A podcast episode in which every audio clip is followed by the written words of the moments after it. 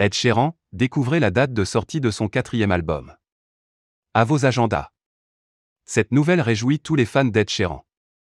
Après une longue pause médiatique, le chanteur anglais est bel et bien de retour. Il y a quelque temps, il partage son nouveau single, Bad Habit. Rapidement, le titre se place en haut des classements dans le monde entier. Il présage également l'arrivée d'un album studio.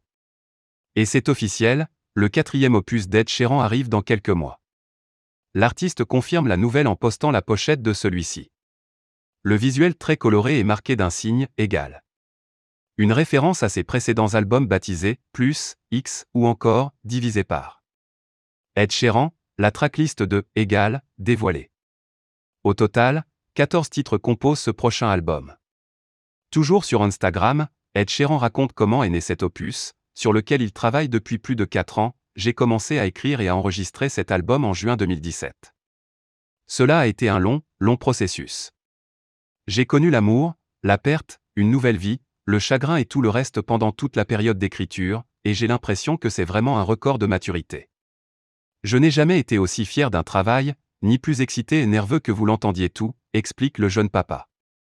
En prime, Ed Sheeran annonce une autre nouvelle, son prochain single s'intitule Visiting Hours, et il est prêt à sortir.